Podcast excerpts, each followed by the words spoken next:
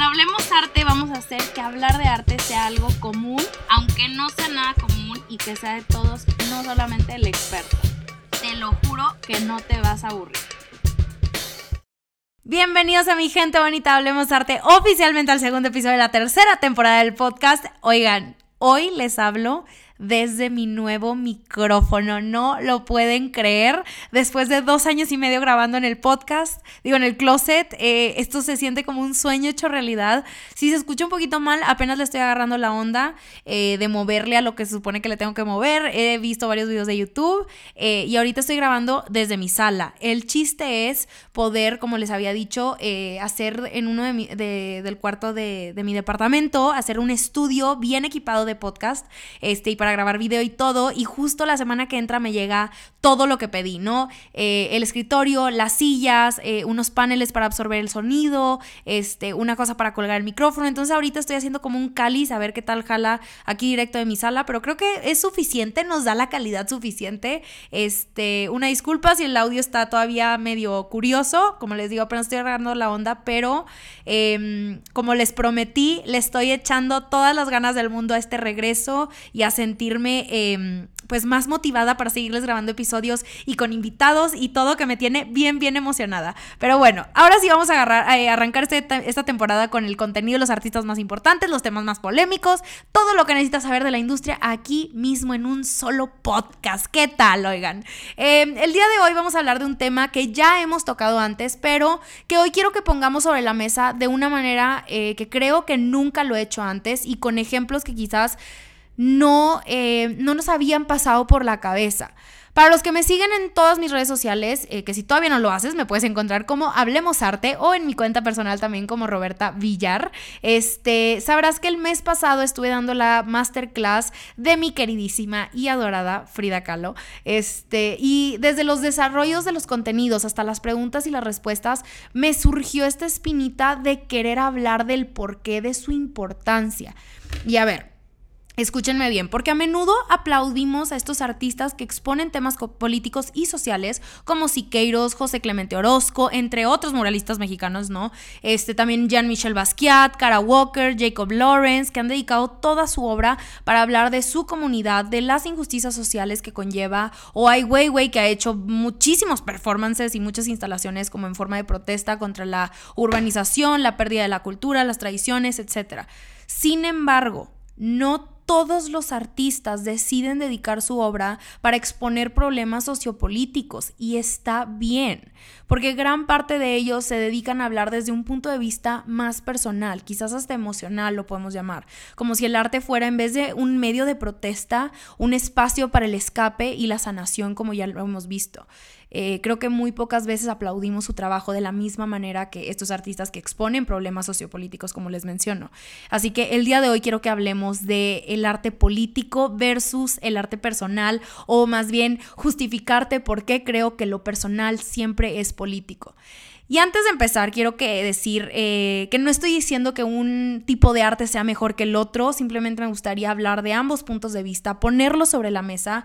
Así que antes que nada, quiero dejar súper claro lo que es ser político, porque según la definición, esto es alguien que representa los intereses de una comunidad, haciendo hincapié en materializar las promesas o proposiciones del pueblo, ¿no? Todo en beneficio directo para los ciudadanos. Un político sí puede representar una ideología, pero también un movimiento, un ideal en específico, mediante el cual los ciudadanos se pueden identificar y lo van a elegir para pues representar esta voz en general. Pero ojo, porque no se trata solo de aquellos que están metidos en el gabinete presidencial o en la Cámara de Diputados o Winchimer. Cualquiera puede ser político. Me gustaría para hablar de este contraste entre las temáticas eh, de lo que estamos hablando entre alguien político y alguien un poco más personal, eh, quiero que pongamos de ejemplo a dos de los artistas mexicanos más importantes de la historia y que de hecho tuvieron una relación, Frida Kahlo y Diego Rivera, porque creo que es el ejemplo perfecto. A Diego siempre se le aplaudió durante su época y llegó a tener miles y miles de proyectos en el extranjero por ser representante de esta nueva modernidad, ¿no? Sus murales enormes eran capaces de educar a todo un pueblo, de retar estos, estos temas de industrialización, la equidad social, la cultura, la tradición, la religión y la ciencia. Y la verdad es que, a ver, lo sabemos, lo hizo increíblemente bien. Su técnica era impecable y a menudo aludía a personajes célebres de la cultura mexicana, desde políticos hasta dioses y personajes de la televisión. Este cuate era un representante absoluto de la cultura popular mexicana. Claramente, un artista político.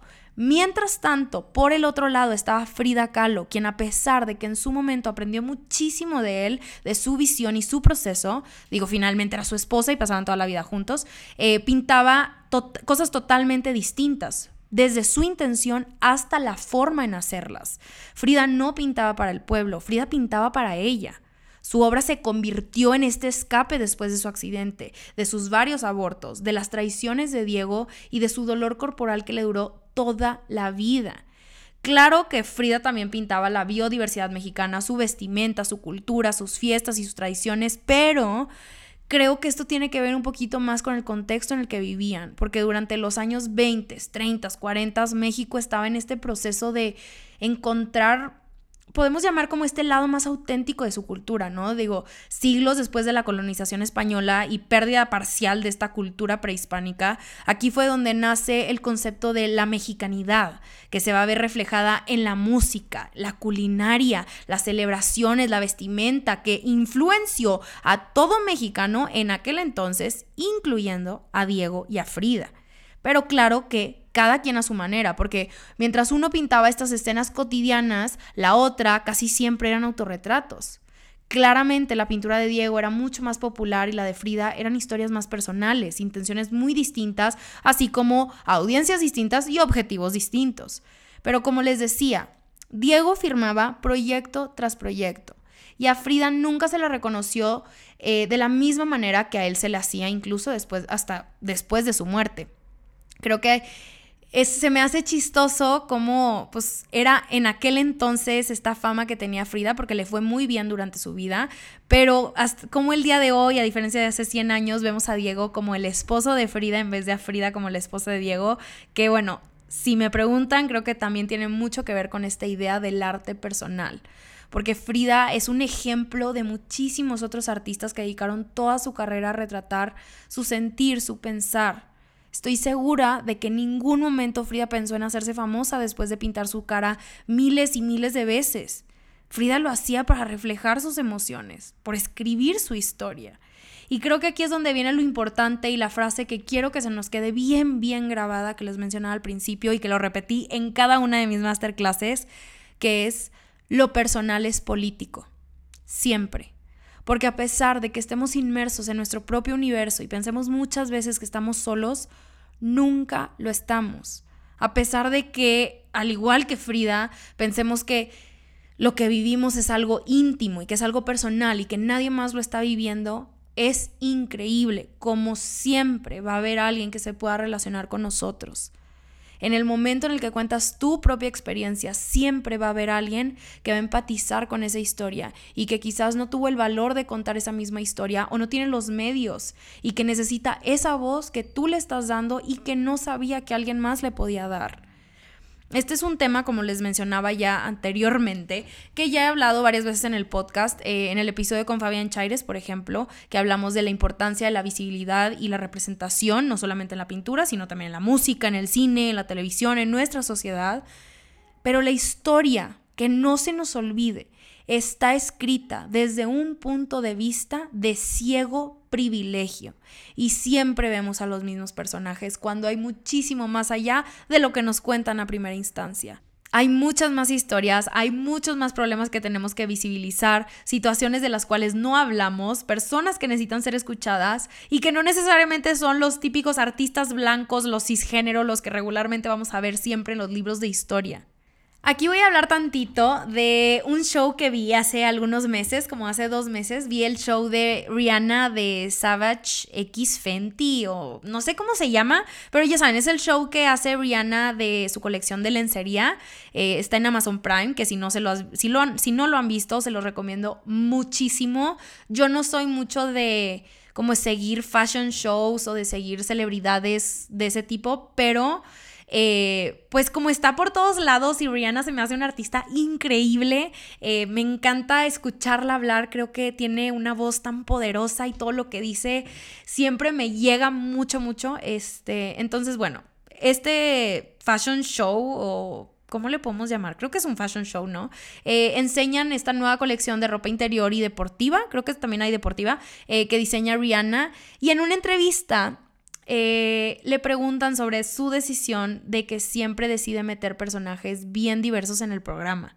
Y Rihanna contesta la pregunta em, que se me quedó grabada en la cabeza y no sale desde que desde el momento que vi ese show este lo pienso todo el tiempo porque el show oiga no es como cualquier otro hay hay personas de todo tipo. Y no estoy hablando nada más de tamaños, de géneros, de, de, de lugares, de cultura. O sea, es un show tan, tan rico en absolutamente todo que, que te hace sentir hasta poderosa viéndolo. Porque, pues regularmente estás acostumbrada a ver estos shows, eh, ya sabes, con... Um, eh, mujeres cis, incluso eh, como súper, súper con este cuerpo estilizado o muy flacas o...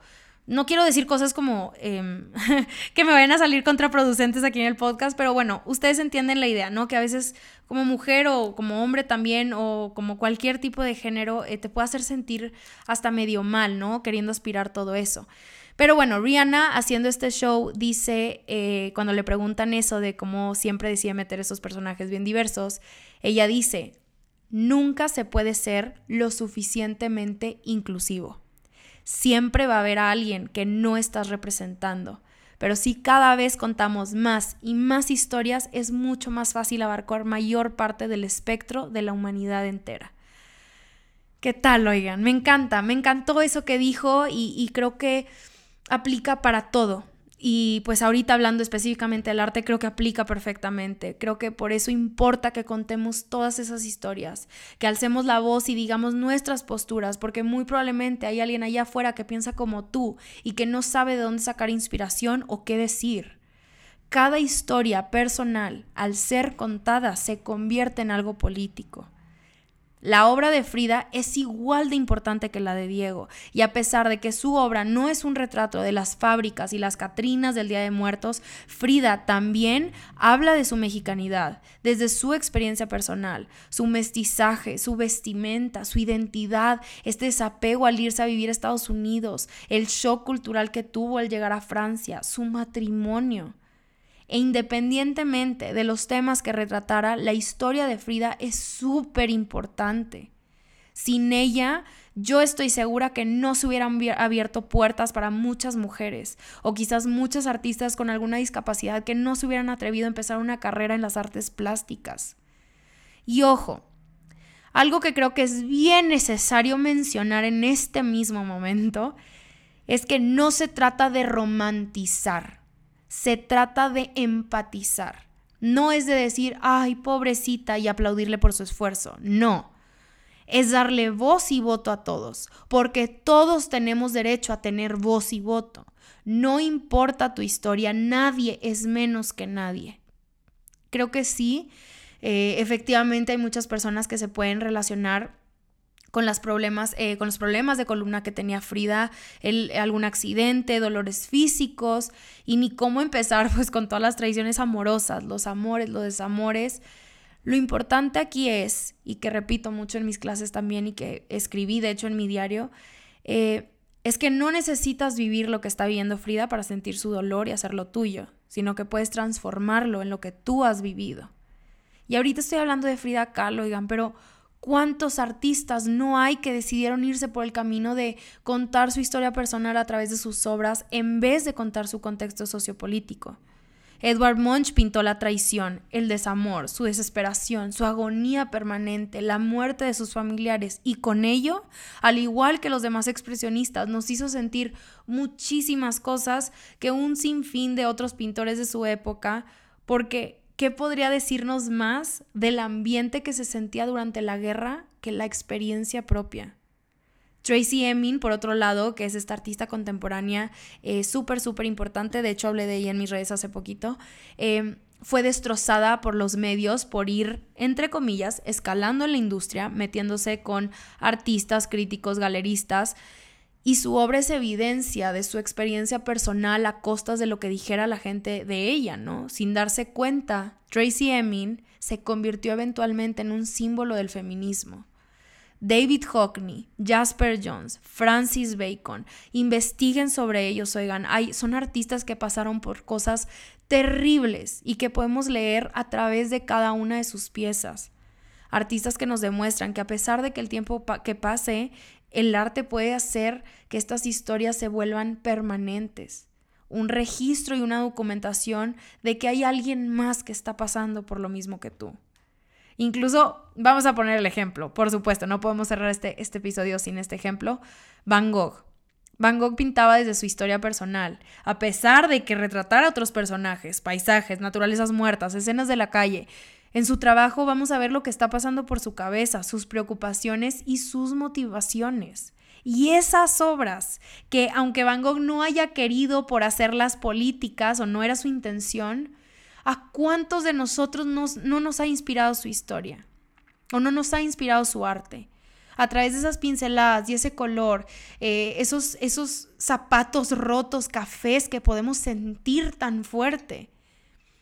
La verdad es que a mí sí me surge la duda de, de por qué la gente separa como el arte personal de lo político, porque ya poniéndonos más filosóficos, no sé si tenga que ver con la inclusión que siempre va de la mano con la política de derecha, con los conservadores. Entonces, pues será que el lado más humano y más inclusivo siempre va con lo liberal y lo de la izquierda.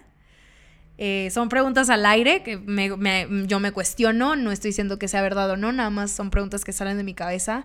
¿Será que para algunos el arte personal siempre va a ser antipolítico porque no retrata el tema de los suyos, hablando los de, eh, pues los de derecha? Y más allá de nuestra postura política, ¿será que a veces rechazamos el arte que no nos representa por naturaleza? Nuestro miedo a lo desconocido, que es muy típico de los humanos. Con estas preguntas voy a cerrar el episodio. Quiero saber lo que ustedes opinan, eh, sus ideas, lo que, lo que han pensado a través de este episodio. Háganmela saber por Instagram, correo, Twitter, por donde quieran. Este, creo que es un, es un tema muy, muy poderoso esto de, lo de que lo personal es político, este, del, del, poder que tienen nuestras historias en otras personas. Eh, Creo que yo lo viví más con el episodio pasado que les contaba lo que había estado pasando en mi vida, que por cierto agradezco desde el fondo de mi corazón todas sus muestras de cariño a través de Instagram y me llegaron correos, no lo puedo creer que gente se tomó también el tiempo de mandar correos, este, pero nunca me imaginé que al yo contar algo como pues que se siente, es que está muy tonto decirlo en voz alta, pero sé que puede haber gente que me puede entender. A veces sientes que eres el único en el mundo que está en pausa, que está triste, que siente este dolor en el pecho, que siente que no puede respirar con depresión, ansiedad y lo que sea, y dices es que nadie ha sentido, o sea, nadie me entiende ahorita, ¿no? Y es hasta que lo externas y después sale tanta gente diciéndote, yo también he vivido lo mismo o yo estoy pasando por lo mismo. Y ahí es donde te das cuenta que tu voz, no solamente hablando de la mía, de la de, la de todo mundo, nuestra voz tiene poder y nuestra voz tiene un peso en alguien más. Usémoslo a nuestro favor, nunca, no, nunca, em, nunca hagamos el mal con nuestra voz. Sepamos agarrar esa responsabilidad que tenemos como seres humanos, como artistas, como todo. Em, me encantaría que también me dieran igual y algunos otros ejemplos de algunos otros artistas que, les puedan, eh, que se les venga a la mente, em, que hayan que toquen su historia personal en su obra y que pueda ser significativo para alguien más. Eh, me lo pueden poner en mi última publicación, que voy a subir un, post relacionado con este podcast. Eh, muchísimas gracias, oigan, por escuchar este episodio. Mi team secreto que se queda siempre al final de cada uno. Eh, les mando un abrazo bien, bien grande a todos, hasta donde quiera que estén. Y ya saben que como siempre, hablemos arte la próxima semana.